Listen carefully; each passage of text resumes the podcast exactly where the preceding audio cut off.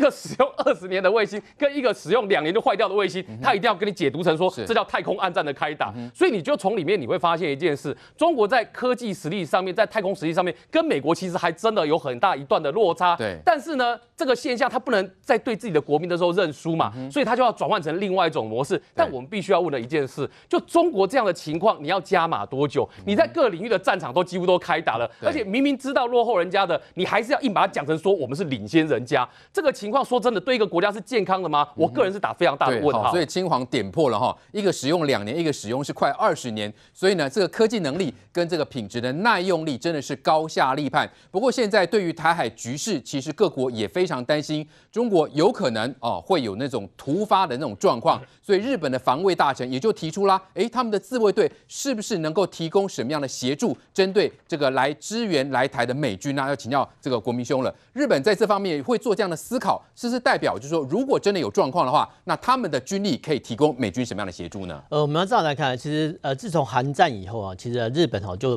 变成哦美国的一个后方的后勤基地。那其实呃，在讨论所谓的两军联训之前哦，必须讨论它的一些所谓的后勤整补的能力。那我们还是以哦以这张图来看哈，就是说呃，在韩战的时候呢哈，其实呃北韩要打下来啊，那其实呃。美国哈就透过哈日本当中一个后勤机呢去支援哈啊现在的南海，他们其实都习惯叫我们叫他韩国啦，那我们都习惯叫南海哦。那其实呃美国人也很聪明，就是说呃在日本哦摆上很多的海军哦，但是呢在韩国呢就摆上很多的陆军哦。那呃驻韩美军哦现在哈大概二七五零零人哈，就是呃两万七千五百人，大大概哈一个军的实力。但是这个一一个军的实力哦，虽然说比不上以前的大大军团，但是哈啊它配备的很多。呃，空军还有所谓陆军航空器哦，所以其实基本上，呃，它的战力哦强过以前。那呃，在日本的话，它主要是透呃透过海军来协训啊，不管是呃第七舰队的舰艇，还是说哈跟呃日本的海上自卫队舰艇哦，其实都可以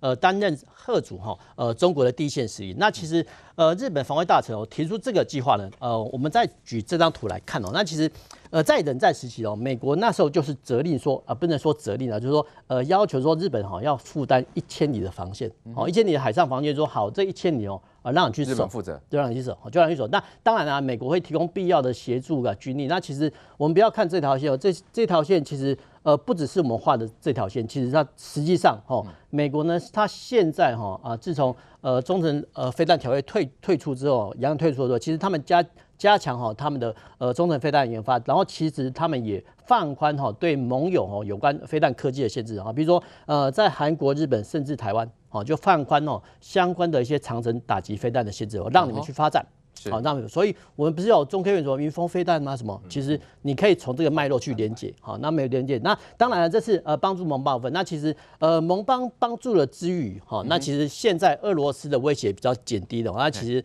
呃，以前的日本的陆上自卫队哈，都把他们装甲车摆在北海道。好，那北海道其实呃，现在的俄罗斯呃装呃威胁比较降低，所以其实他们把重心移回到中国。哈，那向东移回到中国，其实可以从哈呃每年的侵犯的日本航空识别区的次数看起来，所以其实呃以前侵犯日本航空识别区 ADIZ 的。军机哦，呃，以俄俄罗斯为多，那近几年哦都以中国为多。那其实呃，日本也看到哈这个趋势，所以其实他们加强他们的呃航空战力。那是这张图呢，其实你要援助哈，假设要援助台湾，那基本上还是要看海军的。那海军的话，其实呃，我们看哈日本的舰军就好，这边有出云出云号呃直升机护卫舰跟苍龙号潜舰哦。那我们就直接来讲哈，所以呃出云号护卫舰他们呃。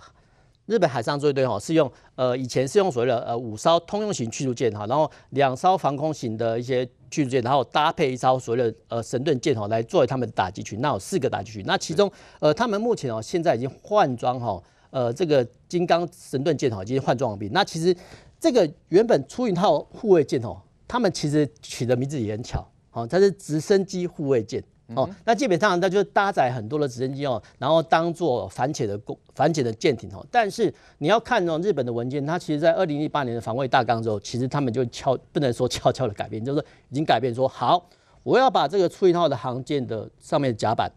改装成可以搭载 F 三十五战机的甲板哦，因为垂直起降战机的话，其实它比较麻烦，就你要垂直起降的话，它的热焰哈，其实就是。飞起来那个呃，我们叫发动机的喷嘴会造成呃甲板上的一些烧伤，但是只要经过强化能力的话就可以了。那之前有有些人会说啊，日本人没有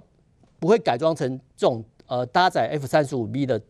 啊，你说舰艇啊，其实不会。嗯你不要小看日本的造舰能力，他们其实工艺水准很够，所以那个甲板是足以承受那个高温就。但是你要从二零一八年就是追到的日本防卫大纲，就是慢慢去翻。哎，人家已经不是人家说日本政府已经说我就要这么做，那就是没没有问题。对，就是没有问题。说他们已经要这样做。那 F 三十五 B 其实大家都知道嘛，就是逆重战机，然后可以垂直打击，但是它的上面的感测器很强，所以其实它可以哈呃把 F 三十五 B 哦不用当做攻攻击机，它可以当成呃感测载具哦先行哦侵入哈。呃，中国的沿岸，然后交给后面的打击啊，比如说载弹量比较多的战机去打击，哈，甚至说呃巡弋飞弹去打击。所以其实呃，中国会对哈出云号改装成呃你说准航舰哦，他们是相当忌惮哦。那其实目前呃得知的搭载量是一个中队，大概十二架。那其实未来哈，未来可能还会更多哦。是。那呃，苍苍龙号航苍龙号前进的话，基本上它是所谓的。绝气推进系统 AIP，那其实呃绝气推进系统它就可以不用上呃上浮起来换气哦，那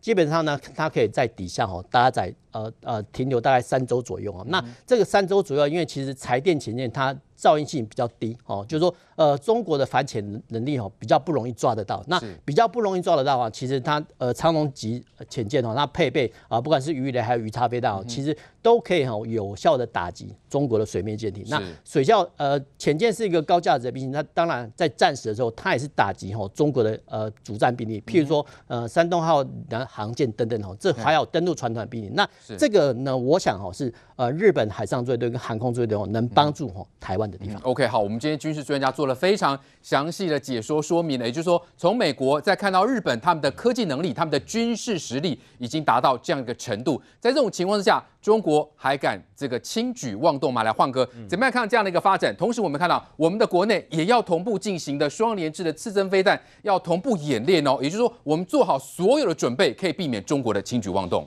对，其实呃，虽然我们多数人都认为说中国现在呃以现阶段来讲，它没有能力呃做这种跨海的这种战争哈，全面性就是占领台湾的战争。但是你说呃哪一天习近平这个 K 笑的时候，这个发射几颗飞弹还是做得到的啊？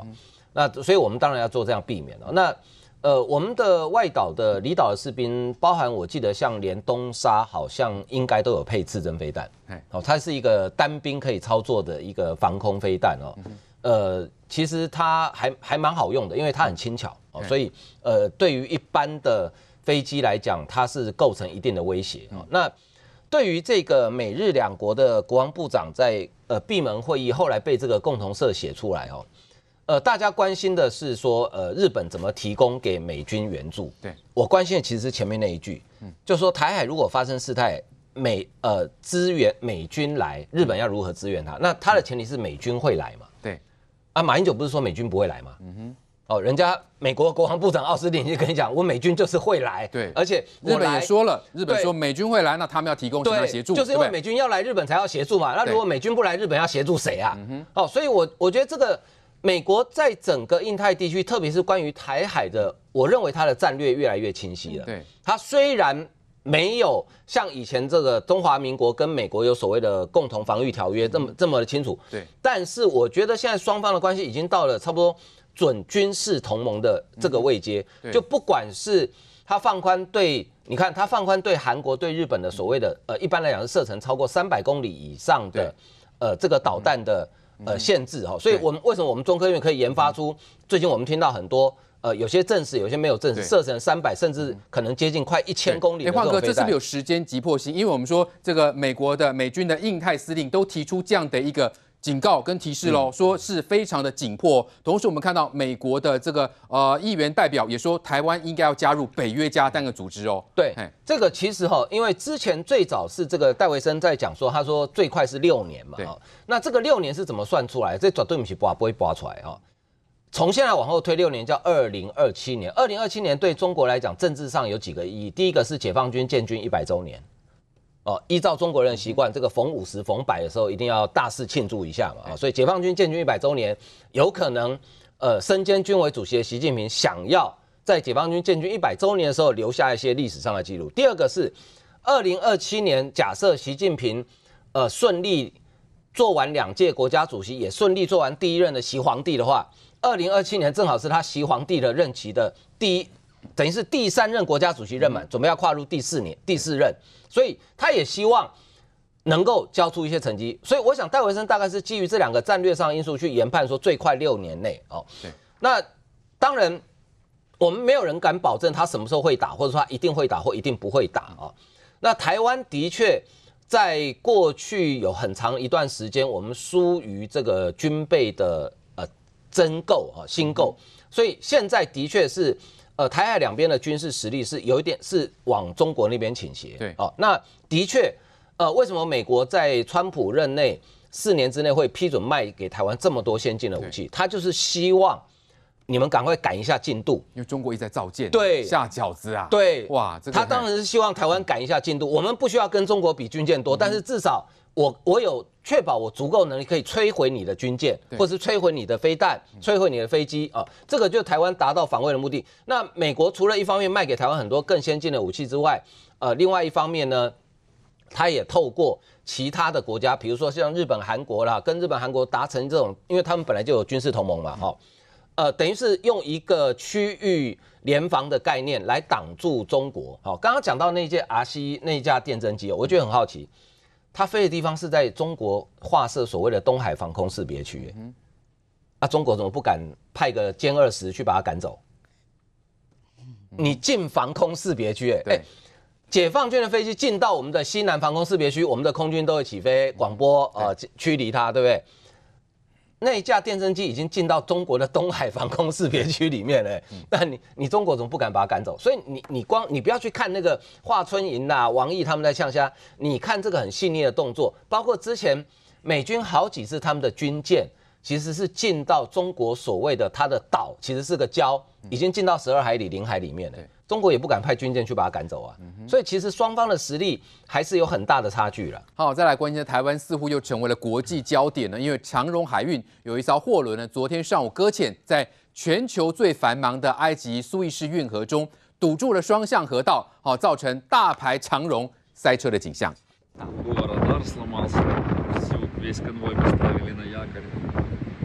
入埃及苏伊士运河前，各国一艘艘货轮在海面上大排长龙，船长们都快等疯了。因为超大艘货轮就这样横跨在运河道中，堵住双向航道。仔细看，这艘货轮上竟印着台湾长荣 logo。An ultra large container ship is aground, blocking ship traffic in the Suez Canal. 二十三号长荣海运超大型货柜轮长四号不明原因打横卡在苏伊士运河，尽管埃及紧急出动怪手在岸边挖掘河道，试图让船头浮出水面，也用拖引船牵引，但货柜轮始终动弹不得。据了解，它从中国出发，原本一路经过苏伊士运河、地中海，在北转到目的地鹿特丹，但却意外塞住号称全球最繁忙的运河，让台湾成为本世纪第一个封锁苏。苏伊士运河的国家，这艘卡住的长四号长四百公尺，宽六十公尺，重达二十二万吨，可以再送超过两万个二十公尺的货柜，是世界上最巨大的现役货轮之一。疏通河道工程规模相当大。好，我们看到这长荣海运呢，这艘货轮呢，其实体积非常的这个庞大，也是最大的这个呃货柜轮之一哦，竟然会卡在最繁忙的苏伊士运河。苏伊士运河是欧亚相当重要的一个航道哦，这个每天有非常多的这些货运要往来。来，明玉，到底发生什么样的状况，会让这艘巨大的货轮卡在中间呢？真的是有点糗了哈。现在这个据最新的报道是说哈，这个 Evergreen 的这一艘叫做 Ever Given 的这个船哈，它要经过的时候，它已经是前面有四艘船啊，哈，大家都这个依序的通过，轮到他第五艘的时候呢，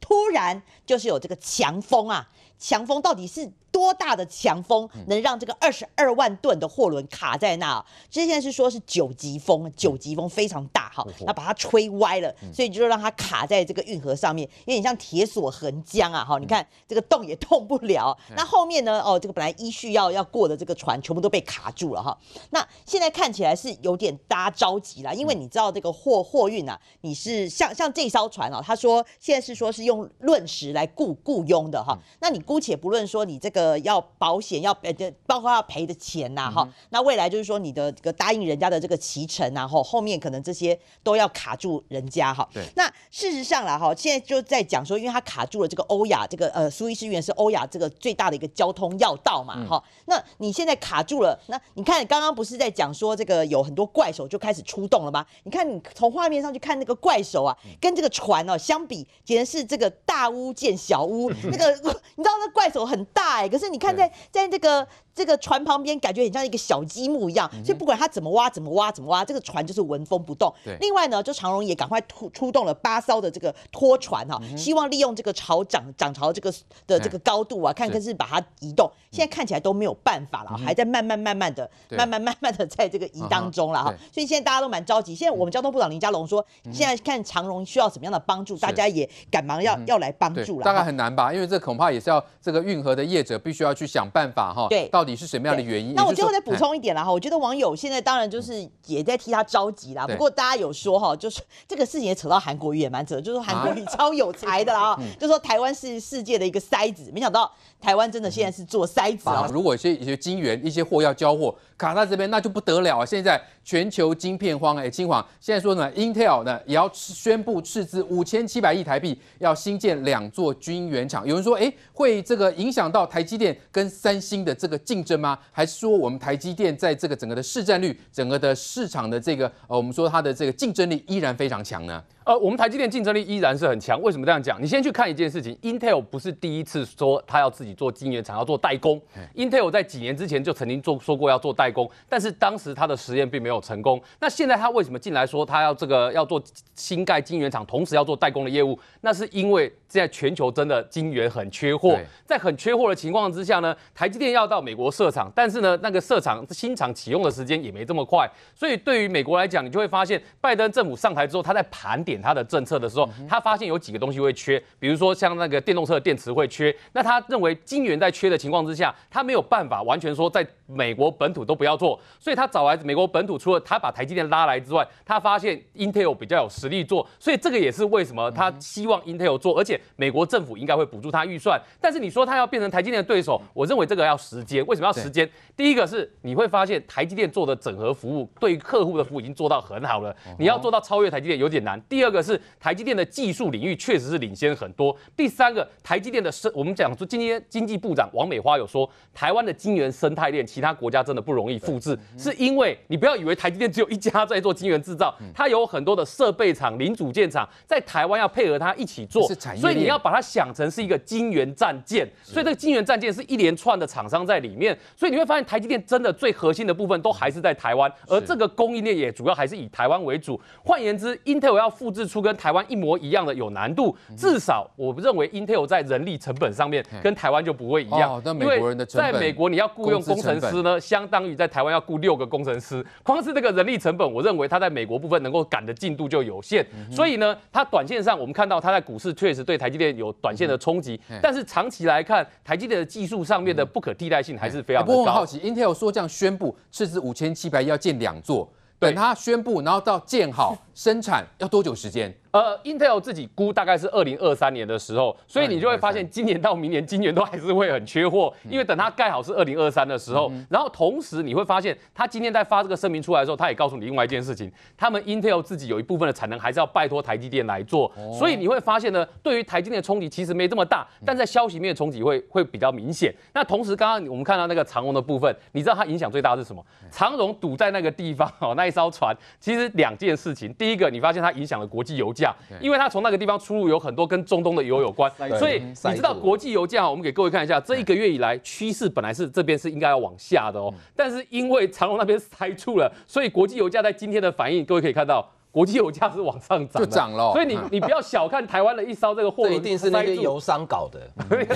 这个我不知道。但是你会发现，这个台湾的一艘货柜轮塞在那个地方，其实也影响到全球的国际油价。那另外是在透过这次事情，大家才发现。很多年轻人才发现说，台湾的货柜的实力其实很强大。那为什么这样讲呢？你可以看到，我们台湾其实主要就是玉三家，就长荣、万海跟阳明这三家，它的市占率哈，在货柜航运市场市占率将近十趴。那在全球经济在复苏，大家都赶着要货柜要货运的时候呢，你这个十趴对全球来说就很重要。所以你就会发现，长荣塞这是像塞子一样塞住呢，其实对全球经济来讲，大家也很怕经济的复苏会被这塞子塞住。所以你会发现，它会最快的方式去排除它。那另外是你也要看一件事情是。这个为什么它会塞住？其实是因为它的那个苏伊士运河的宽度最宽大概就三百多公尺。那一百多年前在盖的时候，即便它拓宽了几次，它没有预料到全世界的这个货柜轮呢越来越大，越盖越大。所以你会发现它这个像长隆这一次呢，它长度是多少？四百公尺，所以它被风一吹了歪掉了之后呢，它就卡住了，因为它的河道宽就没有这么大。然后这几年全球的这个船的趋势呢，也都是越盖越大，所以就是变成说，其实我认为它根本的问题是在于苏伊士运河呢，要避免这个状况。长隆这个只是一个突发事件，它的河道的拓宽才是它根本的解决之道。